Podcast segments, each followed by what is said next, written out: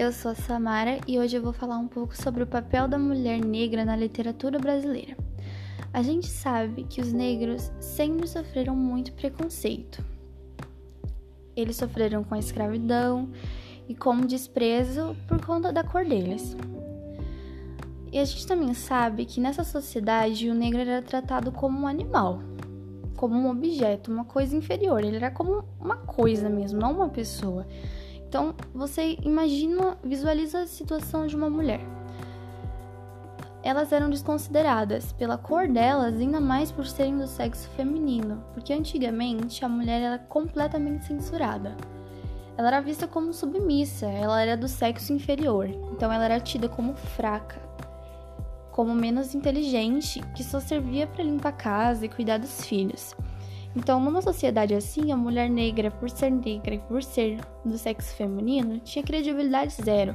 Ela era silenciada, sem voz. E na literatura isso não era diferente.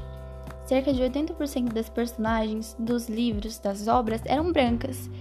E as negras eram usadas apenas como símbolo de beleza e como objeto sexual. Mas não como alguém que pensa, uma pessoa que age, uma pessoa que tem vontades próprias. De acordo com uma pesquisa do Grupo de Estudos de Literatura Contemporânea da Universidade de Brasília, em 70% das obras publicadas por grandes editoras brasileiras entre 1965 e 2014 foram escritas por homens, e 90% desses escritores eram brancos. Nessas obras, 60% dos protagonistas também eram homens e 80% deles eram brancos. Então, apenas uma parcela de 6,9% dos personagens eram negros. E as principais ocupações que esses personagens tinham nessas obras eram de bandido, empregado doméstico, um escravo, profissional do sexo, ou seja, uma garota de programa ou um garoto de programa e dona de casa. Então a gente consegue visualizar que mesmo na literatura a presença do negro era totalmente desvalorizada. Também era tido como ignorante mesmo. As características do fenótipo negro, como a cor da pele, o tamanho da boca, o tamanho do nariz, elas se tornavam ofensivas, eram sinônimos de feiura, de inferioridade. E esse cenário começou a mudar na década de 1960, quando começaram a aparecer os movimentos sociais produzidos pelos negros. As autoras e os autores negros passaram a publicar as suas próprias obras, as obras que eles faziam. E uma pessoa muito influente foi a Marina Firmina dos Reis. Ela foi a primeira escritora negra do Brasil. Ela era maranhense, filha de uma escrava alforriada, ou seja, uma escrava que tinha ganhado a liberdade dela. A gente não sabe quem é o pai dela, mas provavelmente um homem rico. E ela nasceu em 11 de março de 1822. Além de escritora, ela foi professora, musicista e criadora da primeira escola mista do Brasil, que seria uma escola que ia receber qualquer tipo de público sem distinção de gênero, nacionalidade, etnia, cor, religião. Ou seja, não importa como você era, você era bem recebida nessa escola. Além disso, a Maria publicou diversos livros, escreveu para jornais, publicou poemas, escreveu uma novela, publicou um livro de poesias e também fez composições musicais. Então ela era incrível, ela era fazer várias coisas. E a sua obra mais famosa é chamada Úrsula. Ela foi publicada em 1859 e a história conta um romance.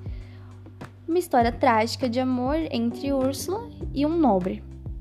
E ela é uma história importante porque além de ser a primeira história que você tem um negro como no papel principal como protagonista, uma história que levava em conta os pensamentos dos negros, as atitudes dos negros. Eles não eram mais uma pessoa uma pessoa que não tinha voz. Ele colocava a marca dele naquilo. As obras da Maria, a gente sabe que são da época do romantismo. Então, ela vai ter a exaltação da natureza, mas ela também vai levar em conta questões raciais e de gênero.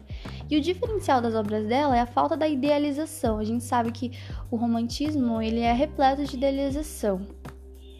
E isso pode ser notado na própria exaltação da pátria, que no começo é uma exaltação da pátria, só que depois vai se transformar em sinônimo de cativeiro por conta do negro ser escravo. Então, sem dúvidas, a Maria, as obras da Maria foram obras muito marcantes para a história.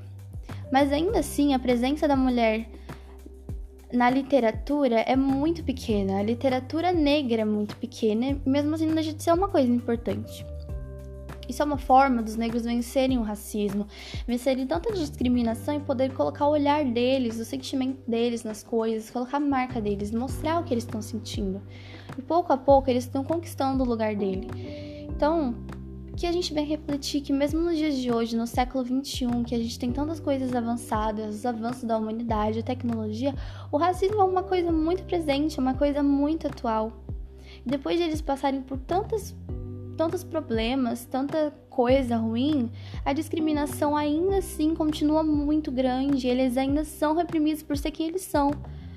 São muitas vezes deixados de lado, mas a gente sabe que eles têm seu valor. Eles são importantes, eles não são só importantes para a cultura, para a cultura deles ou para nossa cultura, mas eles são importantes para o mundo.